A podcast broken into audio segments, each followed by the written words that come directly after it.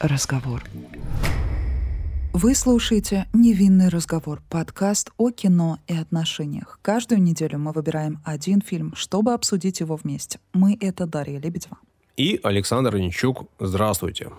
Елена. Андрея Звягинцева.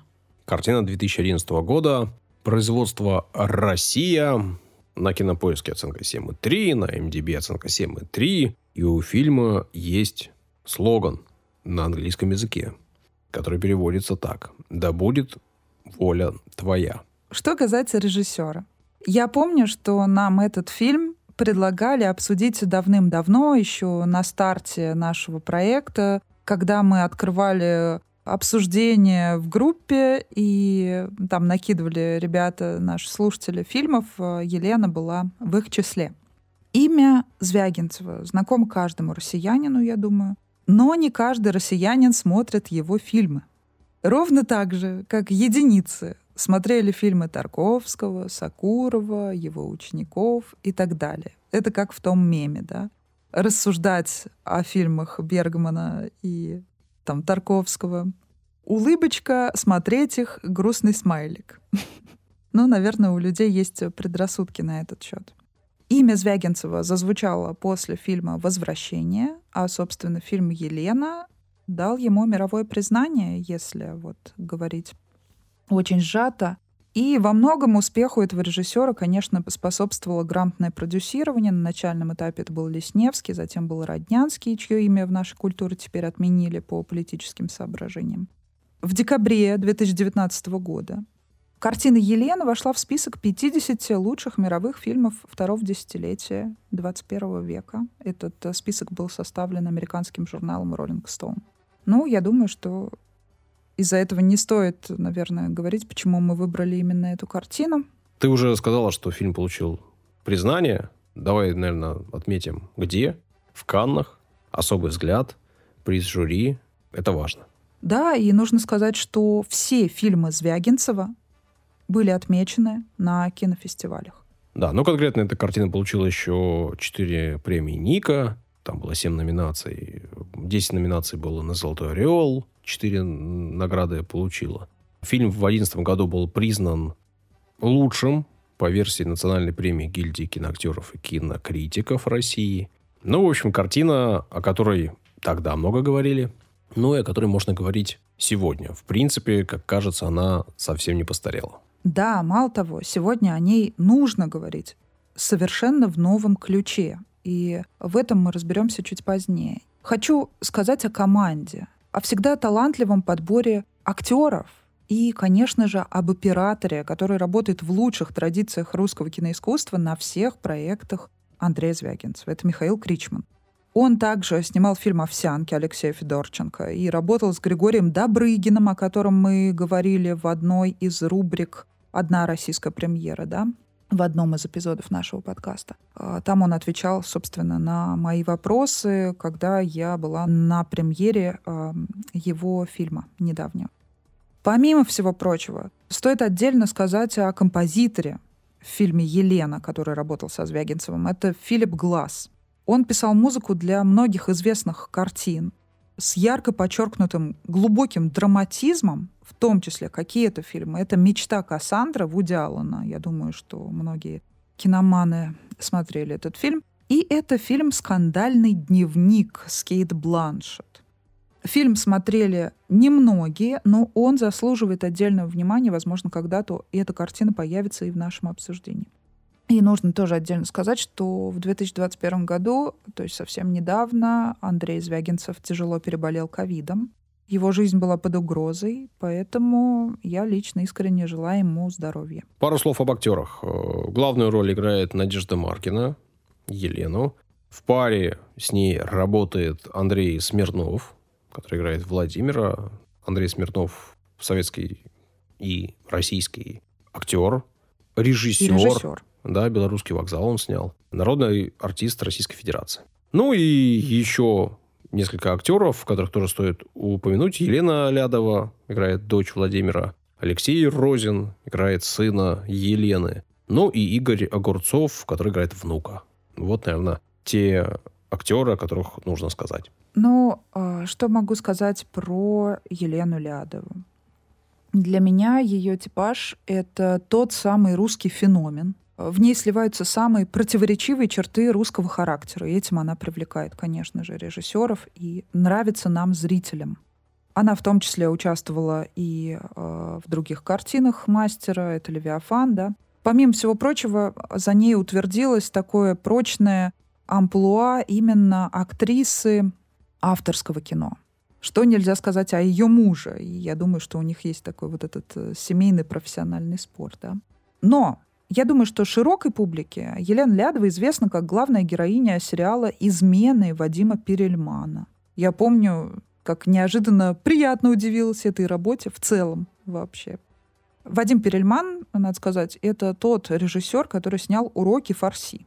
Тот фильм, который я не раз рекомендовала. Что по поводу Алексея Розина, который сыграл э, сына той самой Елены. Он также играл в фильме «Нелюбовь», где у него роль гораздо больше. И скоро выйдет фильм «Воланд», который уже достаточно ярко был анонсирован. По мотивам, понятное дело, роман Михаила Булгакова «Мастер Маргарита». В главных ролях будет э, Аугуст Диль, который играл у Тарантино в «Бесславных ублюдках», и во многом поэтому его ждут у нас. И, помимо всего прочего, здесь будет как раз-таки играть Розин. Он предстанет в образе Азазелла. Это для тех, кто ждет фильм и кому нравится, собственно, этот актер. Что сказать э, вообще о фильмах Звягинцева в целом, на мой взгляд? Это фильмы, которые позволяют посмотреть на себя со стороны. В этом их ценность и польза. Он умеет показать человеческую натуру тонко, правдиво, не боясь открывать глаза на реальность. Многим кажется, что такого рода творчество за рубежом, это отсылка к тем наградам, да, о которых ты говорил ранее, формирует неправильное отношение к нашей стране. Но на самом деле, если вы посмотрите авторское кино разных стран и посмотрите, какие фильмы выигрывают в Каннах год от года, которые перечислял Саша в прошлом подкасте, когда мы обсуждали фильм «Титан», вы перестанете так думать. Потому что каждая страна в своем кино показывает больные места их социума или какие-то общечеловеческие всем понятные проблемы. Вспомните только фильм «Еще по одной», да, где датчане описывают одну из главных своих проблем. Или любой фильм Триера, пожалуйста. Или французские фильмы «Ненависть и отверженные». Они все говорят о своих внутрисоциальных проблемах. Поэтому то утверждение, что на Западе любят только наше, с чьей-то там точки зрения, негативное кино и показывают нашу страну не в лучшем свете, нет, это не так. Совершенно не так. Речь только о таланте режиссера. Нет, это не так. Они любят негатив любой страны. Ну или так. Мы еще не упомянули одного из сценаристов, да, Андрей Звягинцев пишет э, свои картины вместе с Олегом Негиным. Да, Человек, да, да. который работает с ним постоянно, наверное, его тоже нужно упомянуть. Обязательно, тоже да. не забыть. Ну и давай напитки, а потом уже будем обсуждать. Употребление алкоголя вредит вашему здоровью. Наши личные рекомендации не являются призывом к действию. К ним не стоит прислушиваться, если вам еще не исполнилось 18 лет. Для контраста нам нужна капля красного. Подходящим вариантом оказалось французское полнотелое вино глубокого темно-рубинового цвета с легкими нотами земли. Сорта винограда Каберне Савиньон, Каберне Фран, Мерло и Карминер выращены, пожалуй, в самой известной винодельческой зоне региона Бордо – Медок. Елена – это положительный персонаж или отрицательный для тебя? Ну, Даша, если это для тебя положительный персонаж, то у тебя проблемы. В смысле, может, у тебя проблемы? Она убийца. Для меня априори люди подобного толка все отрицательные, даже если они убийства не совершили. Ну, просто все остальное... Мало ли просто, вдруг ты захотел бы ее оправдать. Все остальное не имеет никакого значения после того, как она совершает убийство. Все остальное стирается и вычеркивается. Она убийца. Точка. Никаких других вариантов не существует. Она не защищает родину. Но она ж мать, Саша. Она не защищает э, от неминуемой гибели своего ребенка. Она не совершает геройский поступок, защищая э, ребенка. Маленького. Она просто целенаправленно убивает человека, с которым живет 10 лет. Она убийца. Она ужасна. Точка. Ты так яро сейчас произнес. Я представила, как ты в суде в кого-то поднимаешь руку, тыкаешь пальцем и кричишь «Она убийца!» Смешно. Да, действительно, это так. Конечно, все мы ждали, что справедливость восторжествует, но никакого наказания не последовало. В том числе со стороны дочери, которая могла бы получить хотя бы что-то, и в итоге, видимо, э, получит совсем не то, чего ожидала. Кстати, вот что касается поведения э, Елены Лядовой, точнее ее персонажа, как тебе такая доченька? Ты можешь мне задавать вопросы про каждого в этом фильме, я тебе скажу про каждого, что он ужасен. Да. Здесь нету ни одного положительного персонажа. Ни одного. Просто для меня, когда Елена Лядова появляется в кадре, у меня все вокруг светом озаряется. Настолько она мне симпатична и нравится. Она для меня чаще всего, даже когда от нее исходит будто какой-то негатив, она для меня все равно будет всегда выглядеть положительнее остальных. И мы видим тут, что она все-таки переживает за отца, что она не лицемерничает, не драматизирует, как все остальные. У них на самом деле здоровые отношения, которые они выстроили вместе, и их устраивают эти взаимоотношения на самом-то деле. Они друг про друга все знают, все проговаривают вслух, они похожи между собой. Ты уверена, что их устраивают их отношения? Думаю, что вполне. Ну, то есть, что устраивает Екатерину, это понятно. Но вот чего-то не кажется, что Владимир доволен отношениями с дочкой. По крайней мере, в тот момент, когда они не общаются. Когда они разговаривают, когда он с ней находится в контакте, он доволен тем, что он общается с дочкой. Пусть даже в такой форме пикетирования. А вот когда дочки нету, кажется, что он по ней скучает, кажется, что он за нее переживает, кажется, что он хотел бы, чтобы было все иначе. Мне так кажется. Ну, возможно. Тут мы, как зрители, додумываем насколько нам хочется, да. Но он говорит как об мы этом. додумываем всю эту историю, исходя из своего опыта какого-то жизненного. Здесь уж как фантазия разыграется, потому что нам же не рассказывают предысторию о том, каким образом он ушел от дочери, да, каким образом э, он расстался с э, женой бывшей, да, с ее матерью, например. Какие у него еще были отношения до. То есть мы всего этого не знаем, мы можем только додумать. Да, тут вообще не сказано, что он уходил от дочери. Дочери не 15 лет. Но мы же не знаем, в каком возрасте это произошло, в каком возрасте он разводился, сколько у него было женщин, потому что она же говорит периодически о том, что он опять на какую-то там женщину обратил внимание. То есть она постоянно намекает нам на то, что он был слаб на передок, так скажем, и так далее. Ну, то есть, что за ним э, такая вот слава прицепилась к нему, да, дурная, с ее точки зрения. Она по-своему это видит. То есть у нее есть претензии очевидные к отцу. Да у нее море претензий к отцу. Это прямо видно, из нее прямо льются эти претензии. Она их прямо ну, проговаривает. Нам же не рассказывают, почему, что там произошло. Мы, поэтому я тебе говорю, мы можем только додумывать. А вот что касается главного персонажа, Елены, мне такое ощущение, что кругом одни Елены, если честно. Возможно, не каждая из них совершила убийство, но будто бы таких женщин очень много. Я практически в каждой третьей вижу подобную женщину. Таких это каких? А, таких, которые решили тащить все на себе, хотя никто не мешал ей расслабиться, наслаждаться жизнью. Такие, которые под а, личиной вот таких правильных, будто бы ценящих семью, на самом деле под этим всем кроется такая жестокость, расчетливость, ну, все самое черное и мерзкое, что может быть в человеке. Тащит ли она все на себе? Или она все тащит на дно?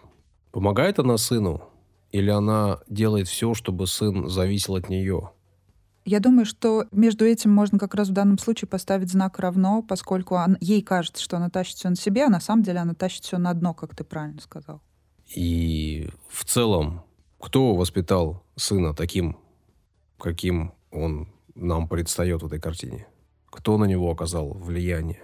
Понятно, что можно рассуждать, можем ли мы на сто процентов быть уверены, что воспитание делает нас таким, каким мы есть, а не все остальное, не обстоятельства, что именно родители нас формируют, а не все остальное. И странно только ей предъявлять претензии по этому поводу. Однако, все же, она, как мне кажется, вполне очевидно поддерживает то, как он живет. Да, к сожалению, и это определенно нам неспроста показывает вот эту картину, как живет э, главный герой наш, да, в исполнении Смирнова. И как живет его семья, что они живут там в обычном простом панельном доме, а он живет э, в хорошей квартире. В, центре в шикарной города. квартире, да. в новом доме со всеми благами цивилизации. Каждый бы хотел жить так. И каждый бы не хотел жить так, как живут дети Елены. При этом мы видим как раз-таки спор этих двух миров, когда э, Елена и Владимир сидят за столом и спорят о том, э, должен ли он помогать ее э, детям, да? И он задает вопрос, почему, ну, с какой стати, и так далее. И здесь э, очень важный момент. В чем спор заключается? Спор двух культур. Когда он говорит, он, говоря о своей дочери, гедонисты — это эгоисты, Собственно, Елена говорит о том, что она не понимает вообще, о чем идет речь. Она не понимает тех слов, которые использует в своей речи Владимир. И тут мы понимаем, что, скорее всего, он не испытывал к ней любви никогда. Он прекрасно понимал, с кем он связал свою жизнь, да. И он ее, по сути дела, использовал просто как э, домохозяйку, например. А для чего заводят отношения люди вообще? Для чего? А, для того, чтобы разговаривать. А если разговаривать с человеком не о чем, если он из другого мира, из другой социальной прослойки, то эти отношения не про любовь, не про взаимопонимание, они в любом случае про какую-то выгоду. В данном случае оба они пользовались друг другом. Он пользовался ее услугами в качестве домохозяйки, а она пользовалась его услугами как банкоматом. Ну, так и есть. Здесь нет хороших людей. Владимир, очевидно, не испытывает никаких особых чувств к Елене. Ему действительно удобно иметь в доме домохозяйку, которая не особенно а, ему предъявляет что-либо за его поступки, за его мнение, за его образ жизни. Плюс ей можно воспользоваться как женщиной периодически, когда ему хочется. При том, что он не молод, а хочется, видимо, не так, чтобы сильно часто. Поэтому супер удобно. Он себе может позволить подобное. И он себе позволяет он, в принципе, показан как человек, который может себе позволить многое. В том числе помочь при желании. Но он этого желания не имеет.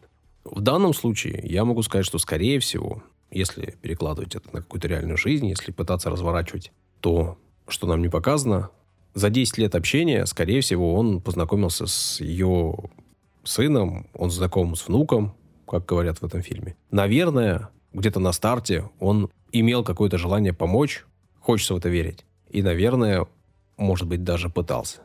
Но понятно, что этому Сергею и этому Александру, который является внуком, никакая помощь с точки зрения там, работы не нужна. Им нужны деньги. Так же, как нужны деньги Елене. Яблоко от яблони. Так что его отношения сейчас на этапе, который показан в этом фильме, мне вполне понятно. Но это не делает его хорошим человеком. Это делает его просто вот таким. Знаешь, что еще интересно? Мы видим дочь главного героя Владимира, и мы видим сына Елены. И тот, и другая, по сути, не хотят ничего делать. Только мы понимаем, что Екатерина, скорее всего, имеет неплохое образование, и она умеет думать, и она не хочет ничего делать только от того, что она слишком много думает. А сын Елены также не хочет ничего делать, только потому что он не думает совсем. И это очень смешно, потому что итог один. Да, итог один. Все будет ужасно. Ну, не то чтобы ужасно, честно говоря, я смотрела фильм с легкостью. Я не знаю почему. Ну, то есть для меня это легкий фильм. Не в том смысле, что там нет драмы, там есть драма невероятная. По сравнению с некоторыми другими фильмами Звягинцева. Ну, то есть Елену я легко пересмотрю много раз. Вот сколько это будет необходимо для какого количества обсуждений, я его пересмотрю. Фильм «Нелюбовь» я пересматривать категорически не смогу, наверное. Я его помню покадрово, помню все эмоции, которые испытывала, и не хочу вновь, э, чтобы это со мной повторилось, потому что действительно это тяжело. Фильм «Елена» как-то смотреть проще для меня.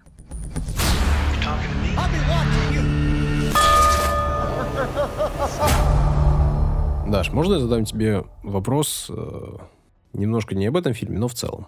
Для чего снимают кино, по-твоему? Какие задачи можно решать? Для того, чтобы вызывать эмоции. Эмоции. Какие эмоции вызывает эта картина?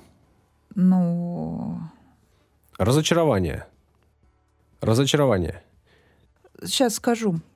У меня бы вызвала эта картина разочарование, если бы я уже не была разочарована в подобного рода людях. Я уже разочарована в людях, э, потому что я вот всех этих персонажей из фильма «Елена» я встречаю регулярно. И поэтому я сузила свой круг общения только до тех людей, с которыми мне комфортно общаться из моей среды. И вот подобных людей я исключила. В этом фильме только персонажи, которые вызывают разочарование. Все. Они разные. Богатые, бедные, с образованием и без образования. Молодые и старые. Те, кто только начинают свою жизнь. Да, там, грудной ребенок, и тот, кто тоже еще только родится. И тот, кто умер, потому что он уже, в принципе, пожил. Есть некий спектр. Но каждый элемент этого спектра вызывает разочарование. Полное и тотальное. Серость и уныние. А ты до этого не был разочарован в таких людях? Мне кажется... Это новая эмоция для тебя? Мне кажется, что мир не так однороден. Мне кажется, что люди бывают разными. Мне кажется, что среди богатых и бедных, образованных и необразованных есть люди хорошие и плохие. И мне не хватило хотя бы одного хорошего человека в этом фильме. Хотя бы одного положительного персонажа в этом фильме. Мне кажется, здесь положительный персонаж — и это Екатерина Елены Лядовой. Мне все хватило. Ну, смотри, наркоманка, алкоголичка, которая не видит смысла идти к отцу в больницу, когда он при смерти, и которая, ну, вроде бы как-то расстроилась, что он умер, но в целом пора дербанить квартиру. А я по-другому это вообще совершенно вижу, Саша. И она не, не видела смысл идти в больницу. Она не видела смысла встречаться с Еленой. Ее раздражает этот инородный предмет в жизни ее отца. Речь лишь об этом. А про формулировку «дербанить квартиру» она просто так сказала, чтобы не выдавать свои эмоции. Очевидно, человек их подавляет, чтобы демонстративно никто не видел, как она переживает на самом деле. Поэтому алкоголь и наркотики у нее только по выходным. Ну, я думаю, что здесь очень много юмора в этом смысле, и она не тот человек, которым может показаться на первый взгляд. Вот и все. Понятно, что из всех представленных она вроде бы самая живая и самая нормальная. Да. Но уверен, что с такой нормальностью общаться вообще не хочется. Она, очевидно, супер проблемная, супер избалованная и супер непростая. И непростая не в том смысле, что ой, какая-то интересная, какая непростая, а в том смысле, что ой, с каким количеством проблем этот человек. Поэтому у тебя есть возможность посмотреть на нее со стороны. Никто не заставляет тебя общаться с э, подобного Так а где, где, ну, лучик света в темном царстве? Ты можешь посмотреть эту картину и увидеть что-то новое.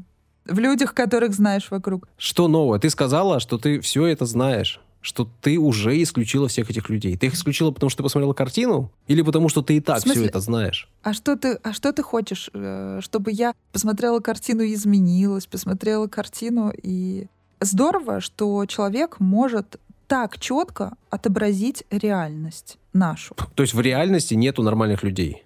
Как в этой картине. В основном нет. В смысле, в основном нет.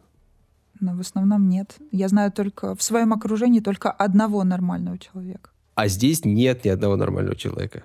И то это на мой взгляд. А в целом вообще все ненормальные. Это... И это нормально, Саша. Об актуальности фильма. На мой взгляд, этот фильм актуален по той самой причине, что он вышел намного раньше картины «Паразиты» Пан Джун Хо. И это абсолютно то же самое, только по-русски. Это «Паразиты» по-русски. И когда мы смотрим эту картину и досматривая ее до финальной точки, мы в этом убеждаемся. Но поскольку она вышла гораздо раньше, никому не приходила в голову эта мысль. Хотя вот э, если сравнивать э, две эти картины, я, конечно, видела «Паразитов», не могла пропустить это. Я могу сказать, что э, в нашем варианте, в фильме «Елена», эта проблема показана гораздо тоньше, чем в «Паразитах». Поэтому плюсую и даю гораздо больший балл, чем фильму Пан Джон Хо. Так могу сказать. Или потому что просто мне наше общество кажется более знакомым все-таки. Если почитать мнение критиков об этой картине, если обратить внимание на детали, на которые делают акценты критики, то можно сказать, что картина наполнена разными аллегориями, картина наполнена элементами, играющими, как кажется, важную роль, да, там, сбитая лошадь, выключающийся свет, музыка, солнце, тень, вот это все. Этого много в картине. Да, это очень красиво. С технической точки зрения, с точки зрения творческой, да, картинка красивая, показана очень круто. Это кино смотрится как кино. Если мы с тобой обсуждали предыдущую картину, то она смотрится как набор кадров непонятное, не целое, не очевидное, то это фильм. Фильм, у которого есть задача, у которого есть идея, у которого есть режиссер, и он виден здесь. Но, если честно, для меня что предыдущая картина, что это... Говоря предыдущий, Саш подразумевает «Титан» Жюли Дикорно. По-моему, обе картины не стоят времени, потраченные на их созерцание. А я считаю, что Елену нужно обязательно посмотреть каждому россиянину. Думаю, что по большей части она понравится людям, которые считают себя, относят себя к прослойке интеллигенции. А те люди, которые относятся к прослойке тех самых паразитов, они своего отражения в них, конечно же, не увидят.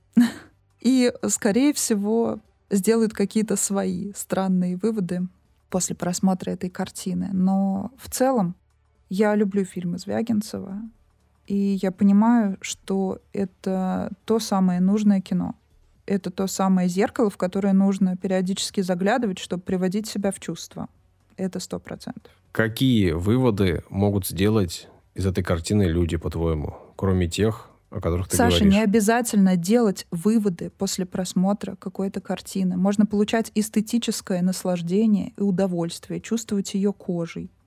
Не обязательно делать выводы. Фильм, кино — это искусство. Ты только что сказала, что серая масса сделает какие-то другие выводы. Я не сказала про серую массу. Я сказала про определенную прослойку людей, которые даже, когда я говорю про эту прослойку, она даже не поймет, что я говорю о ней. Паразиты сделают какие-то странные выводы. Хорошо. Какие выводы они могут сделать? Да, они не посмотрят эту картину. Они не знают о ее существовании. Забудь об этом. Это фильм только для интеллигенции. Не обязательно. Я считаю, что этот фильм нужно всем посмотреть. И что? Для чего? Ты говоришь, этот фильм нужно посмотреть всем. Я считаю, что этот фильм смотреть не нужно, потому что он ничего не несет. Абсолютно.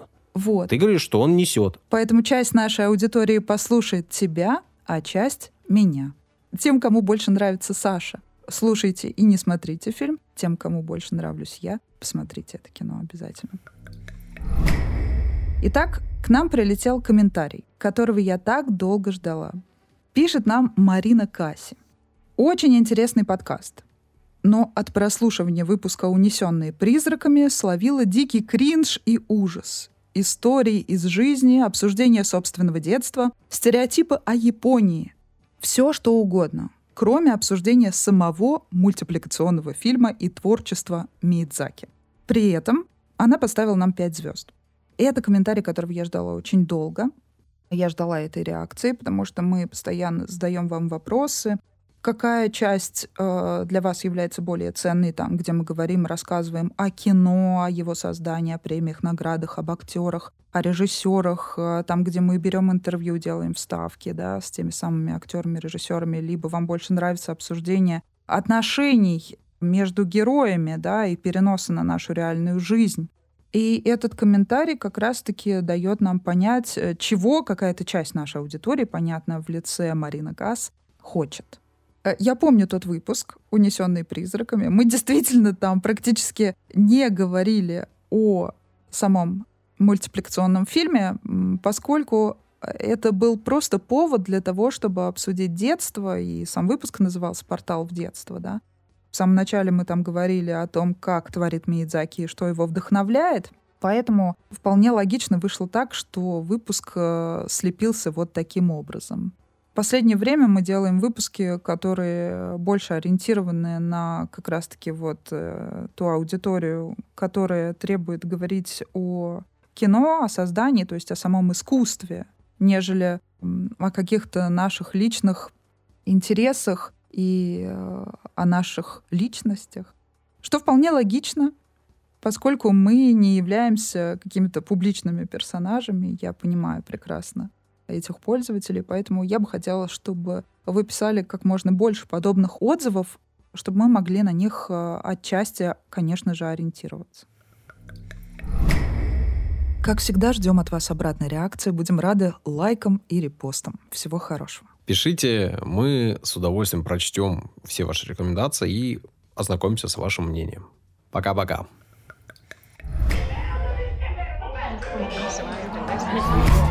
Thank you.